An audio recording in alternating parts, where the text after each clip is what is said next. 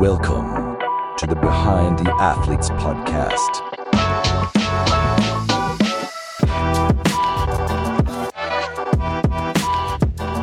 Guten Morgen und herzlich willkommen zum Behind the Athletes Podcast Briefing für Montag, den 26. Februar. Es geht los mit dem Weekly Sports Business Briefing, einem Format, in dem wir euch zum Wochenstart in circa 15 Minuten die unserer Meinung nach interessantesten aktuellen Sports Business News und Stories besprechen, einordnen und ein paar Talking Points für die Woche an die Hand geben.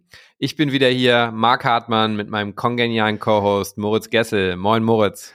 Guten Morgen, Marc. Und genau, wie immer, falls ihr tiefer in die Themen eintauchen wollt, ihr findet alle Links zu den Themen in den Show Notes, dann könnt ihr noch weiter Research machen. Genauso wie unsere Kontaktdaten, also falls ihr mal Feedback habt oder Themenvorschläge, die wir uns hier anschauen sollen, schreibt uns gerne. Und wir sind ja auch quasi noch ein Startup hier und verbessern unsere, unseren Pod oder versuchen unseren Podcast jede Woche zu verbessern. Und wir haben jetzt lange überlegt, was wir machen können. Und am Ende von jeder Folge gibt es jetzt eine neue Kategorie, den Sports Business Fact of the Week. Das ist einfach ein interessanter Fakt, den wir über die Woche hinweg gefunden haben, der jetzt keine komplette Story ist, aber trotzdem spannend, wenn man das weiß und seinen Freunden erzählen kann. Super, dann starten wir mal los. Und zwar heute starten wir mit einer deutsch-dänischen Geschichte über Aalborg BK. Da werden die meisten sich jetzt fragen, was soll das jetzt hier im äh, Sportbusiness-Podcast? Aber die Story ist deshalb spannend, weil eine Firma, die Sport Strategy Excellence 22, hinter der unter anderem Thomas Hitzelsberger steht, da äh, rund 20 Prozent der Anteile gekauft hat mit vielen anderen Experten aus dem Sport zusammen, unter anderem Bernhard Peters, einer der profiliertesten ehemaliger Hockey-Bundestrainer und äh, ähm, im Fußball über Hoffenheim sehr profiliert. Aber die investieren vor allem zusammen mit drei Influencern. Und das sind nicht nur irgendwelche Influencer, sondern das ist Trimax, Visca Barca und Unsympathisch TV, die zusammen über 2,4 Milliarden Aufrufe über ihre YouTube-Videos haben. Und äh, ja, unheimlich äh, äh unheimlich spannend, dass solche Sportexperten sich mit Medienexperten zusammentun, diesen Club kaufen, ähm, den zum einen halt über ihre operative Expertise mit viel Investition auch im Jugendbereich ganz systematisch eine Spielidentität geben wollen, aufbauen und mit den Influencern eben sagen, sie packen dieses ganze Medien und ja, wie verkaufe ich Fußball eigentlich neu drauf und da ergänzen sich, ergänzen die sich sehr. Ähm, die haben aktuell 20, circa 20 Prozent gekauft ähm, und haben aber, soweit ich das erfahren habe, die Möglichkeit auch ähm, die Mehrheit dann jetzt an dem ganzen Club zu übernehmen. Und ähm, ist auch sehr spannend. Die fokussieren sich ähm, auf eine Liga, wo ähm, es natürlich einfacher ist, als in den großen Ligen auch mal ins internationale Geschäft zu kommen. Das gilt auch für eine Liga wie Österreich, aber eben auch für Dänemark. Wenn man da halbwegs gut spielt, kommt man eben relativ leicht auch dann in, ins, ins internationale ähm, Geschäft. Und das scheint auch so ein bisschen die, die Strategie äh, der Firma zu sein. Also es bleibt spannend. Ich denke nicht, dass es nur bei Aalborg BK bleiben wird. Ich denke, die werden sich weitere Clubs angucken. Da spricht alleine schon, ja, sprechen die Leute für, die da investieren.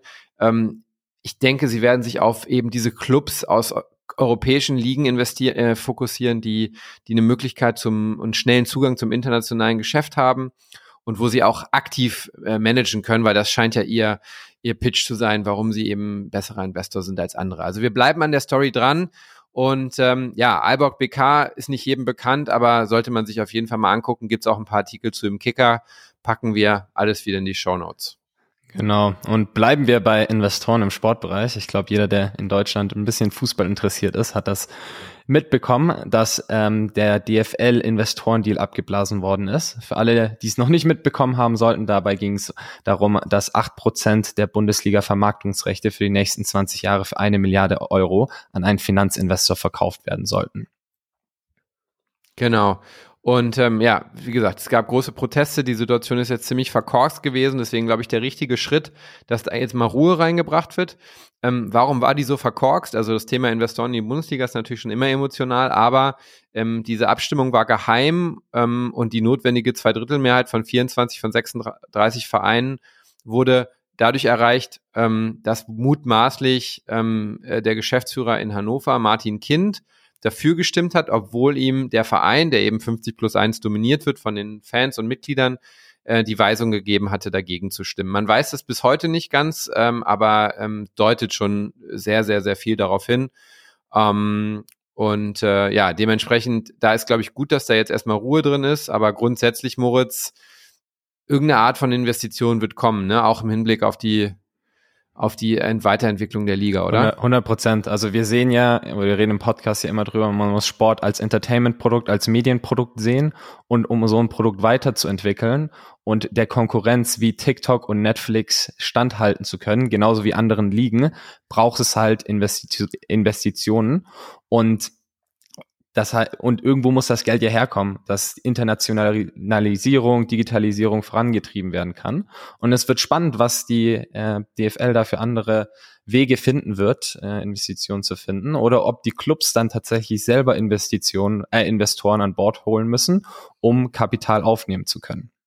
Genau, und genau. das ist dann eben auch wieder auf die berühmte 50 plus 1 Regel, kann das ein Risiko sein, weil wenn man jetzt einmal über die Liga ähm, einen Deal gemacht hätte, das Geld kommt, dann wäre natürlich bei den Vereinen auf einzelner Ebene viel weniger äh, Incentivierung, da jetzt irgendwie einzelne Deals zu machen oder 50 plus 1 auszuhebeln. Das hatte der Klaus Febri von Werder Bremen auch gesagt, dass wahrscheinlich, dass er die 50 plus 1 Regel jetzt schützt für die nächsten Jahre, als dass es sie aushöhlt.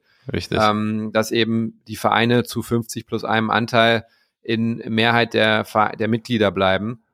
Ja. Man, man wird man wird sehen. Ich habe noch einen Fun Fact zum Thema, ähm, wie sich eigentlich der Sport entwickelt. Ähm, und zwar, ich war am Wochenende in einem Trampolinpark, Moritz. Ja. Und da waren ähm, hunderte von Kindern und ich habe bestimmt. Durftest du 50, aufspringen oder nur zugucken? Nee, ich durfte schon aufspringen, aber ich war wirklich fasziniert von dem Fakt, dass bestimmt von 50 Trikots, die ich gesehen habe, 40 internationale Vereine waren. Von Krass. Ronaldo, Messi, Neymar, Haaland und Co. Zehn Vereine Deutsch und von den zehn Deutschen achtmal Bayern München und auch da wieder extrem viel Harry Kane, äh, Musiala ja. und jetzt nicht unbedingt äh, Goretzka oder Kimmich.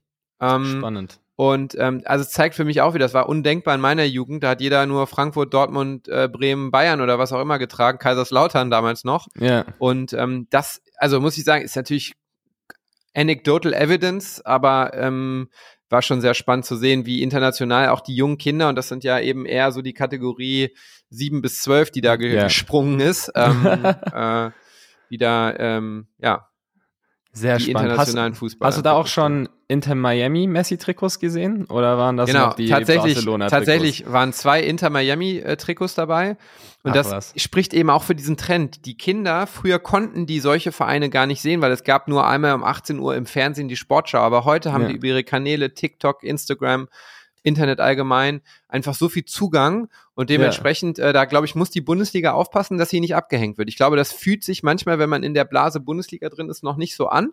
Ja. Ich bin aber der Meinung, ähm, dass äh, der Trend da nicht unser Freund ist ähm, für die Bundesliga. Ja, 100 Prozent.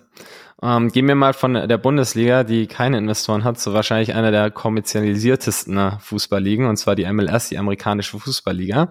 Die hat letzte Woche wieder angefangen und hat ja natürlich einen Riesenhype erlebt, nachdem Messi zu Inter Miami gewechselt ist. Und wir haben gedacht, wir gucken uns mal diesen ganzen Messi-Effekt an, was da passiert ist, jetzt zum Auftakt der neuen Saison.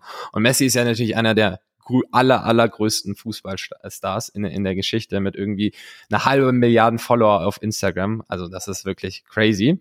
Und der ist natürlich eine komplette Marketingmaschine für Inter Miami und hat Inter Miami da in komplett neue Sphären gehoben. Das lässt sich Inter Miami auch was kosten. Messi kriegt da 50 bis 60 Millionen im Jahr und ist so wichtig für die, dass sie sozusagen, dass Apple so, äh, dass Messi so, sogar bei dem Season Pass von der MLS auf Apple am Umsatz beteiligt ist. Also das heißt, er bekommt, wird am ligaweiten Umsatz beteiligt, weil er so wichtig für die Liga ist. Also sagen wir mal, was, was hat das Ganze gebracht? Es gibt vor allem zwei Zahlen, die hier wahrscheinlich interessant sind.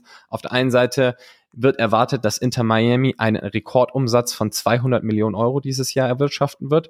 Das Wahnsinn. ist viermal so viel wie 2022. Das heißt, Messi hat da einen Riesenschub gegeben. Auf der anderen Seite wird erwartet, dass sich die Sponsorship-Einnahmen verdoppeln äh, verglichen mit letztem Jahr auf 60 Millionen US-Dollar. Das Stadion wurde auch ausgebaut, da gibt's neue Plätze. Das ist halt natürlich auch ein Rieseneffekt auf die Liga. Bei jedem Auswärtsspiel, ja. wo Messi spielt, ist das ganze Stadion ausverkauft. Also man muss sagen, das hat sich wahrscheinlich schon sehr, sehr gelohnt, dass äh, da diese Investition getätigt worden ist und Messi zu Inter Miami geholt worden ist. Ja, also wenn man das auch mal ins Verhältnis setzt, also äh, Borussia Dortmund ähm, hat im letzten Jahr äh, 440 Millionen Umsatz gemacht. Das ist, äh, ja. da ist Miami schon mit halb so groß mittlerweile. Das ist der absolute Wahnsinn. Und äh, ich glaube Frankfurt 280 Millionen. Ähm, ja. Da ist Inter Miami schon dran. Und äh, also für eine Liga, die ja eigentlich hier in Europa immer nur belächelt wird. Ähm, und das spricht ganz klar für dein Lieblingskonzept des Fluid Fandoms, wie du es immer nennst, ähm, dass du sagst, irgendwie in Zukunft werden die Vereine, ähm, ja, ähm, sozusagen werden die, die Fans mit den Spielern mitgehen und nicht mehr mit den Vereinen, wie das früher der Fall war und zum, zumindest ein großer Teil und äh, ja, super spannend. Ähm, Sieht man wahrscheinlich ja auch bei den, bei den Trikots, die du bei dem Trampolinspringen gesehen hast, ne? So, ja. dass man sagt, man, man folgt einem Harry Kane, der wechselt dann zu Bayern und dann bist du Bayern-Fan, weil Kane da spielt. Ja, absolut, absolut. Ein letztes kurzes Fußballthema, ähm, weil es ist auch richtig was los im Frauenfußball im Moment, ja. richtig was los. Ähm, sehr, sehr interessant. In den letzten 18 Monaten wurde dreimal der Transferrekord für Frauenfußballerinnen gebrochen. Davor 18 Jahre lang nicht. Ja, wow. das muss man sich einfach mal, äh, einfach mal geben. Ähm, das zeigt eine riesen Dynamik und dieses häufige Brechen des Transferrekords spiegelt einfach auch wieder, wie stark der Frauenfußball wächst. Ein, zwei Fakten dazu, die ich auch spannend fand. Ähm, natürlich ist absolut mehr Geld drin und ähm, dementsprechend geben die Vereine auch mehr aus, aber es gab in der Vergangenheit im Frauenfußball oftmals immer nur sehr kurze Verträge. Warum? Weil die Vereine einfach so eine Macht hatten. Es gab ähm, äh, sozusagen so wenig Geld im System, ähm, dass die einfach nur einen Vertrag für ein Jahr gegeben haben. Und dementsprechend brauchte man auch keine Ablösesumme zahlen, weil die Spielerin war ja eh wieder frei dann im nächsten Sommer. Ähm, und äh, das ist super, super spannend. Und das ändert sich gerade. Das heißt, die Verträge werden länger, die Summen werden größer und dementsprechend spielt das ganze Thema Ablöse auch eine riesige Rolle. Und ähm, genau, die, den Transferrekord gebrochen, das nur noch als, als, äh, als Hinweis hat der äh, Club Bay FC, das ist ein Club aus San Francisco, der neu gegründet wurde in der Frauenfußballliga und der wird zum Beispiel unterstützt von oder der wird aufgebaut von Sixth Street, dem großen Investmentfonds in den USA. Und äh, also da ist richtig äh, serious money dahinter. Und ähm, genau, kann man sich mal bei YouTube angucken. Bay FC gibt's tolle Videos und ähm, ja. genau. Wir haben in den nächsten Wochen auch noch einen spannenden Podcast zum Thema Frauenfußball mit dem Gründer einer der, der führenden ja, Frauenfußball-Plattformen äh, für, für News. Und da werden wir natürlich auch über Bay FC werden wir da sprechen und Angel City und, und vieles andere. Genau. genau. Weiter zu deiner Lieblingsfirma. Apple. ja, wirklich so. Ähm, genau, Apple hat nämlich eine neue Sport-App rausgebracht, die sehr unkreativ Apple Sports heißt. Und darauf kann man also alle Ergebnisse, alle Statistiken von allen großen Ligen sehen. Das heißt, wenn man Basketball guckt, äh, Baseball schaut, Fußball schaut, kann man das da alles sehen.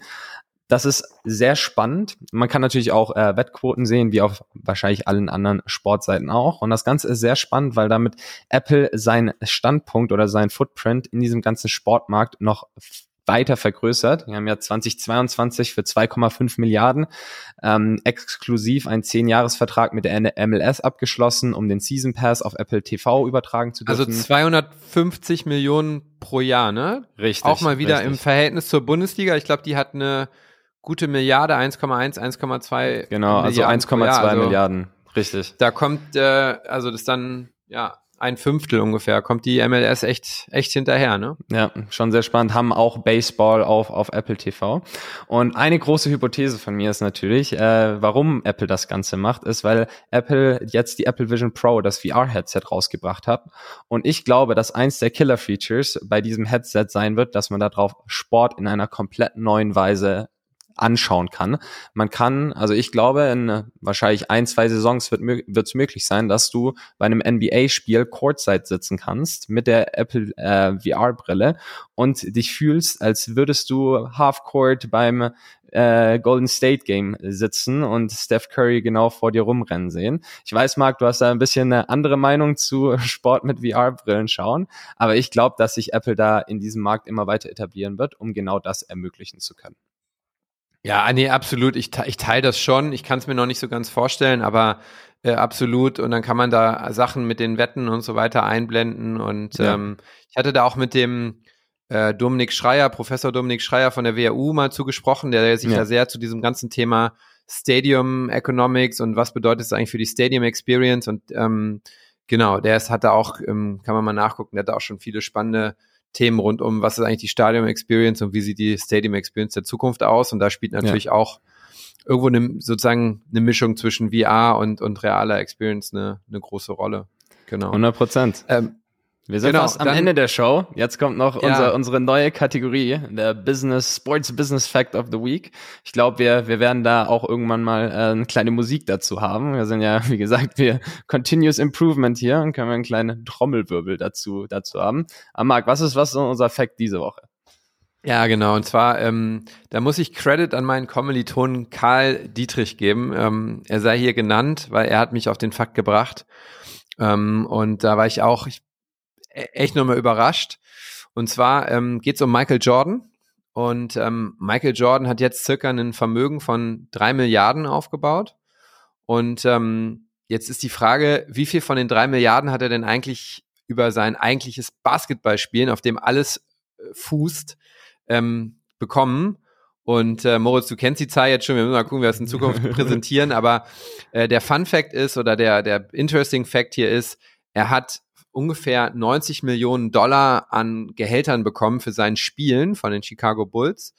Und äh, er ist drei Milliarden wert. Das heißt, er hat ungefähr drei Prozent von seinem wow. Vermögen nur über das Spielen bekommen und 97 Prozent über die Air Jordan Marke, über seine Investitionen im Basketball ähm, und so weiter, seine ganzen ja. Werbedeals. Also absoluter Wahnsinn. Das muss man sich mal reinziehen. Ein Sportler, der am Ende nur drei Prozent also was würde jetzt, wenn man jetzt mal mit einem Bundesligaspieler spricht, Moritz, der hat für ja. seine Karriere, weiß ich nicht, 20 Millionen verdient und man würde dem sagen, ähm, äh, pass mal auf, äh, das ist nur drei Prozent von dem, was du eigentlich verdienen wirst, ja, ähm, äh, dann würde man sagen, ja, eigentlich wirst du irgendwie in 20 Jahren 600 Millionen haben. Ja. Ähm, unfassbar. Du hast, klar hast du einen gewissen Inflationseffekt dabei und so weiter, aber ähm, das kannst du meinetwegen nochmal abdiskontieren. Aber Wahnsinn. Also ich finde es äh, extrem spannend und spricht für unsere These, Moritz. Und da werden wir auch einigen Content die nächsten Wochen nochmal zu machen. Ja. Was ist eigentlich die Zukunft von Athleten? Wie sollten die ihr ähm, ihre Karriere aufbauen?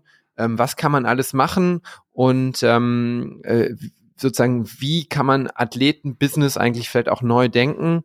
Ähm, wo gibt's spannende Investitionsmöglichkeiten? Ja, da haben wir einiges im Petto und da gibt's ein bisschen Content auf LinkedIn, da werden wir im Podcast was zu machen. Genau. Und ähm, wird genau. auf jeden Fall noch viel kommen. Genau, und das, das war's schon wieder für diese Woche. Ähm, vielen Dank fürs Zuhören. Wir wünschen euch einen sehr guten Start in die nächste Woche. Und wenn es euch gefällt, natürlich immer ähm, gerne bewerten auf Spotify und Apple. Das hilft uns weiter und hilft uns, unsere Visibilität auf diesen Plattformen zu erhöhen. Und empfehlt auch gerne den Podcast an Freunde von euch weiter. Das, das freut uns natürlich auch immer. Und wenn ihr Feedback habt, Kontaktdaten wie immer in den Show Notes, falls ihr Themenvorschläge oder anderes, anderweitig Feedback für uns habt. Genau, dann schönen Start in die Woche. Guten Start in die Woche. Ciao. Ciao.